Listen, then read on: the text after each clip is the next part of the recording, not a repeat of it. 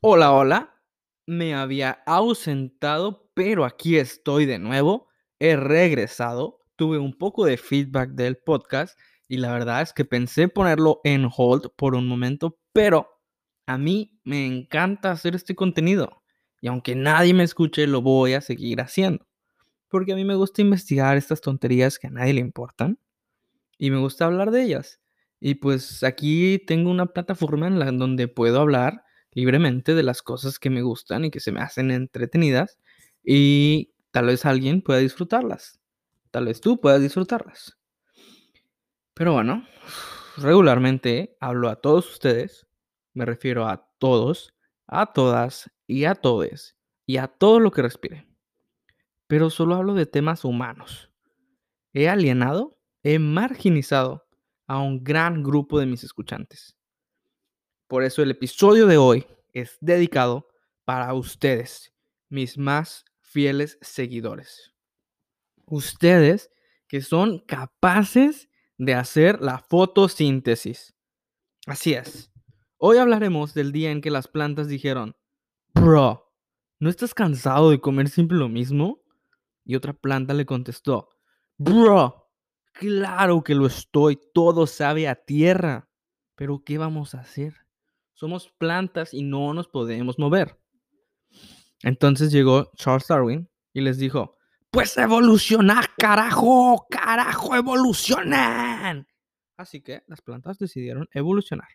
Y hoy hablaremos de las plantas carnívoras, algo que parece salido de la ciencia ficción, un fenómeno extraño y fascinante que es real, que existe en el mismo planeta en el que nosotros vivimos.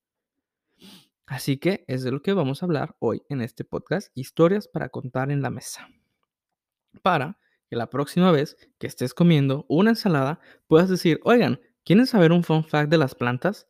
Un fun fact que aprendí en el podcast Historias para contar en la mesa. Porque les mm, me haría muy bien si ustedes pudieran poner en sus historias. Porque yo sé que no te puedes comprometer a hacer una publicación. Yo lo entiendo. Yo tampoco puedo. Solo ponle tus historias. O díselo a las personas, diles, oigan, mi amigo, mi conocido, esta persona, tiene un podcast, eh, no está tan bueno, pero habla de cosas chidas, este, denle un poco de difusión, por favor, ayúdenme, ayúdenme, se lo suplico. Bueno, ¿en qué estábamos? Ah, sí. Bueno, eh, este, este tema, este capricho tan extraño de la evolución, causó tanto impacto en el señor Charles Darwin que decidió escribir todo un libro en 1875 y recopiló información por una década. Y a su libro lo llamó Insectivorous Plants, que la verdad está increíble. O sea, las ilustraciones de las plantas parecen trabajos de arte conceptual que podrías ver en cualquier serie o película de ciencia ficción. En serio, está mind blowing. La verdad, se los súper recomiendo. Búsquenlo ahorita, detengan esto y busquen Insectivorous Plants, Charles Darwin. Y se van a dar un trip increíble a un mundo desconocido. En serio, está buenísimo. Tiene ahí información y tiene estos dibujitos que increíbles, la verdad. Ah, en que estábamos, y una de las cosas más impresionantes acerca de las plantas carnívoras es que no son primas, o sea que son diferentes partes del mundo, son diferentes especies que se han tenido que adaptar a su medio ambiente tomando las mismas decisiones, que en este caso sería escalar la cadena alimenticia y decir, ya no voy a ser más consumido por otros animales, yo me voy a convertir en el depredador. Así como Heisenberg van a llegar y decir, I'm the one who knocks. Em, así que la verdadera pregunta es, ¿cómo y por qué es que las plantas decidieron tomar este cambio tan radical en sus vidas? Así como cuando llega tu mejor amigo que se volvió vegano y que no para decir lo increíble que es, que llega y, bro, o sea, ¿cómo que tú no eres vegano? O sea, ¿no te importa el medio ambiente o qué? Pero, así como todos nos tenemos que adaptar a nuestro ambiente, a lo que tenemos alrededor, pues no todos podemos ser veganos. Y no todas las plantas pueden ser carnívoras. Así que, ¿qué pasó con estas plantas que decidieron dejar sus vidas pacíficas y volverse depredadores salvajes asesinos? Bueno, la respuesta es bastante sencilla. Las plantas necesitaban, necesitan algunas cosas para vivir, como por ejemplo sol, agua y un suelo con nutrientes. Pero cuando estos tres no están presentes, puede que algunas plantas decidan morir, pero otras plantas deciden adaptarse y conquistar las adversidades y seguir y evolucionar como un Pokémon. Claro que aunque el trabajo de Charles Darwin es muy bueno, pasó casi un siglo hasta que otros naturalistas pudieran definir qué era exactamente una planta carnívora. Y llegaron a la conclusión de que para que una planta fuera considerada carnívora, debía cumplir con las siguientes dos reglas. Número uno, tiene que tener la capacidad de tomar nutrientes de una presa muerta, ya sea en sus superficies o atrapada dentro de ella. Regularmente, estas presas son insectos, pero algunas plantas también consumen vertebrados diminutos, como por ejemplo la planta odre, también conocida como planta jarra, que es capaz de consumir salamandras e incluso pequeños ratoncillos y hasta ranas. Pero bueno, como extensión de esto debe de sacar algún provecho, como por ejemplo crecer o reproducirse con estos nutrientes. No es suficiente que una planta tenga un mecanismo de defensa para matar a quien sea que se le acerque. Debe de matar y consumir y honrar los nutrientes de sus presas. Número 2. Y la regla número 2 es que la planta debe tener una mutación que activamente atraiga, atrape o digiere sus presas. Si cumples con alguna de estas dos características, si mientras yo estaba hablando tú decías, ah, yo tengo eso, yo también tengo eso. Pues muchas felicidades, mi amigo. Te estrecho tu mano y te doy un aplauso y digo, no puedo creerlo, un gran honor. Usted es una planta carnívora. Así es, eres una planta carnívora y debes aceptarlo y debes de vivir tu vida de ahora en adelante como la vida de planta carnívora. Claro que la naturaleza no respeta las reglas que nosotros queremos imponerle. Así que existen debates y excepciones, como por ejemplo las roridulas o rodídulas, R-O-R-I-D-U-L-A-S, rodídulas. Es una planta que crece en Sudáfrica. Esta planta cuenta con pequeños pelitos con resinas en sus ramas llamados tricomas, que atrapan a los insectos. Pero aquí es la parte mm, tricky, la parte curiosa porque ellas no pueden matar ni digerir a sus presas. En su lugar tienen una relación simbiótica, así como la de Venom y Spider-Man, que están pegados y viven uno del otro, con un insecto que se llama, disculpen mi latín, Pameride roridule, que este lo que hace es que se come a los insectos. Llega, ve a los insectos indefensos, atrapados, y dice, ¿sabes qué? Comida fácil, entonces los consume, los destroza y después excreta sus desechos. Y la planta absorbe estos desechos a través de glándulas y así obtiene sus nutrientes. O también algunos de estos desechos caen al suelo donde sirven de fertilizante. Estos insectos también se aparean en las ramas de las roriduras y sus crías continúan con el ciclo y viven un ciclo sin fin, como diría el Rey León. Se cree que las plantas carnívoras llevan en este mundo desde hace 95 millones de años hasta 1.9 millones de años. Y tú en este momento puedes estar pensando, wow, eso es demasiado tiempo entre una y otra. Pero lo que debemos recordar es que estas plantas no vienen todas del mismo lugar ni de una misma familia. Las plantas carnívoras son parte de un fenómeno llamado evolución convergente. Esto es cuando organismos que no están relacionados desarrollan de manera independiente rasgos similares para adaptarse a sus entornos ecológicos. como por ejemplo un cambio genético que ocurrió en un antepasado común entre las Venus atrapamoscas y las Rocío de Sol, que hace unos 60 millones de años, mientras se separaron. Mientras que las plantas jarras de las que hablamos, de las que hablamos antes, se desarrollaron en América del Norte hace unos 45 millones de años. O sea, las plantas jarra y las atrapamosca, digo, las plantas Venus y las Rocío del Sol tienen un mismo antepasado, eh, hace aproximadamente 60 millones de años, pero se separaron en diferentes especies. Y las plantas jarra tienen un antepasado de hace 45 millones de años. Mientras que la brochina tiene alrededor de 1.9 millones de años que se desarrolló en diversas áreas de América del Sur, y algunos expertos la consideran la especie carnívora más joven. Claro que aunque todas las plantas carnívoras hacen em, prácticamente lo mismo, existen de unas 500 a 800. Depende de qué tan ortodoxo seas en tu clasificación de estas plantas. Algunos dicen que hay 600, otros 700, depende de cómo consideres que es el fenómeno en el que digieren sus alimentos y como el detalle, como el lo que hablamos ahorita.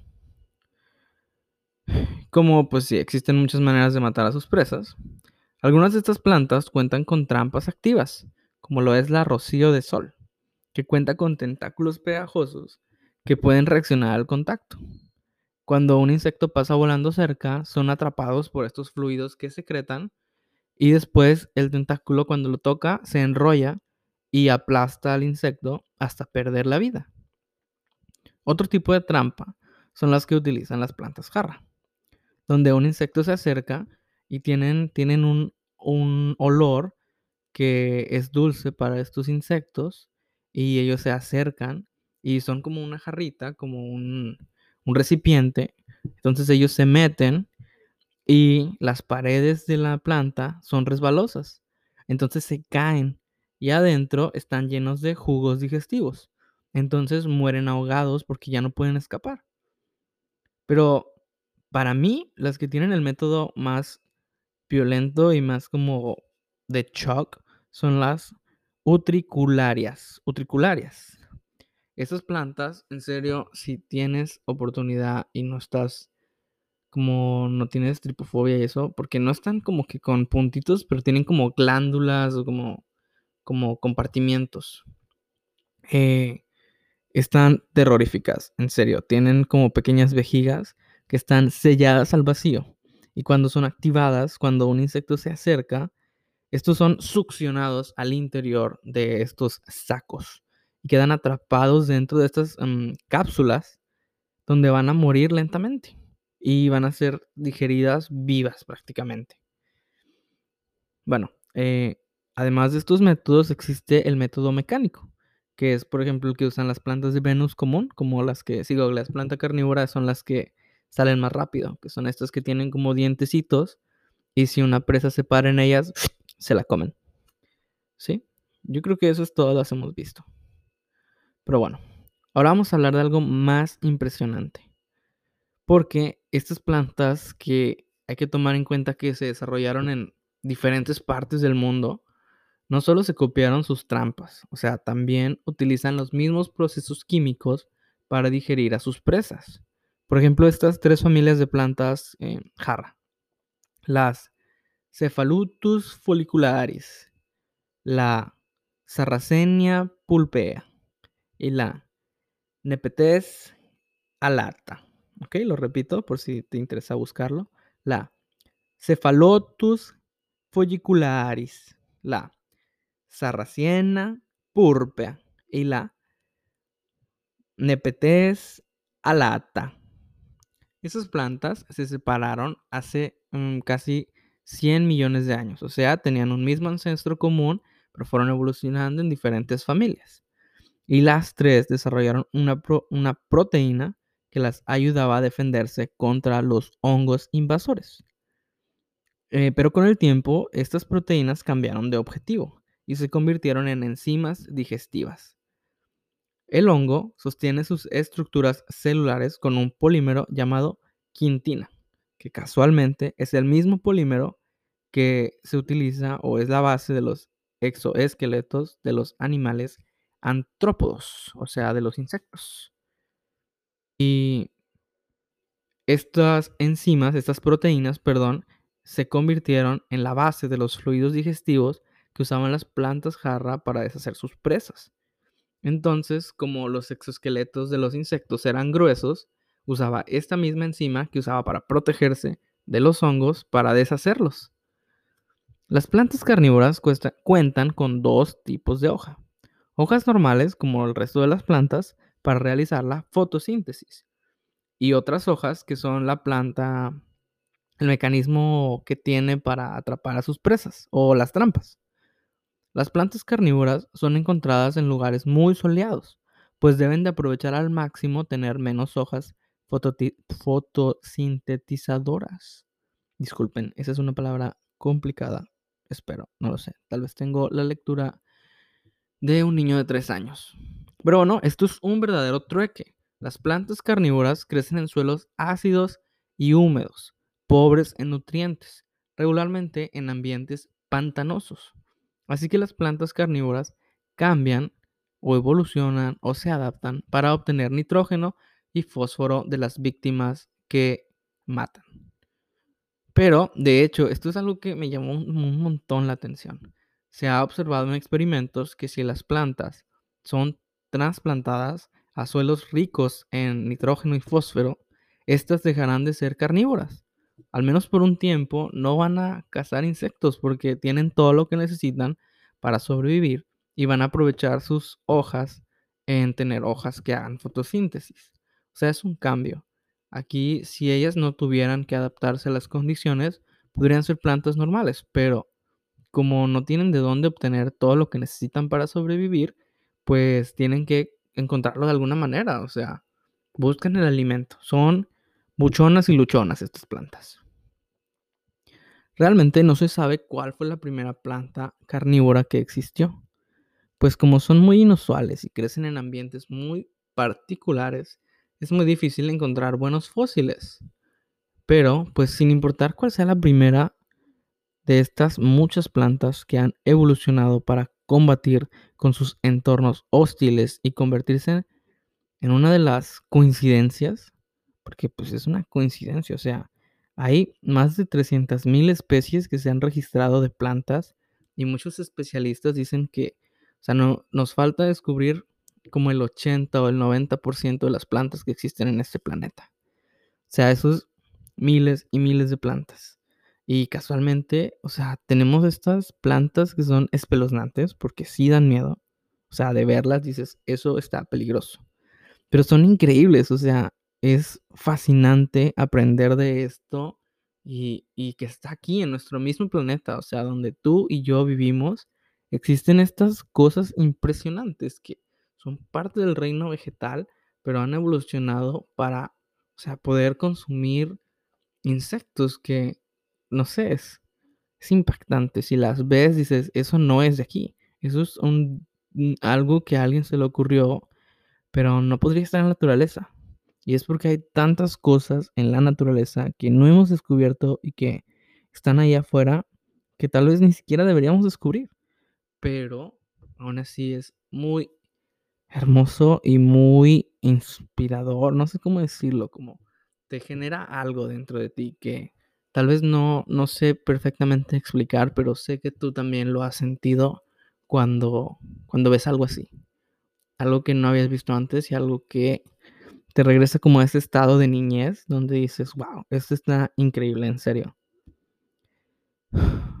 Bueno, no sé, espero que tú también sientas eso, porque es lo que yo siento cuando veo este tipo de cosas naturales como fantásticas, que digo, esto es ciencia ficción, esto no es verdad. Pero la realidad regularmente supera a la ficción.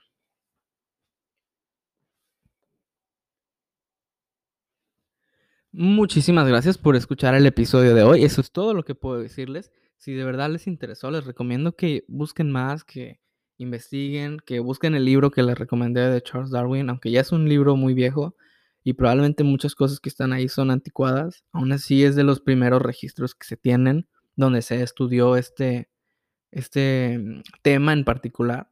Y yo creo que hay muchas cosas de botánica que son muy interesantes y podemos aprender de ellas.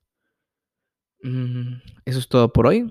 Que les vaya muy bien. Los quiero mucho. Y por favor, si pueden recomendar este contenido a quien ustedes quieran, se los agradecería un millón.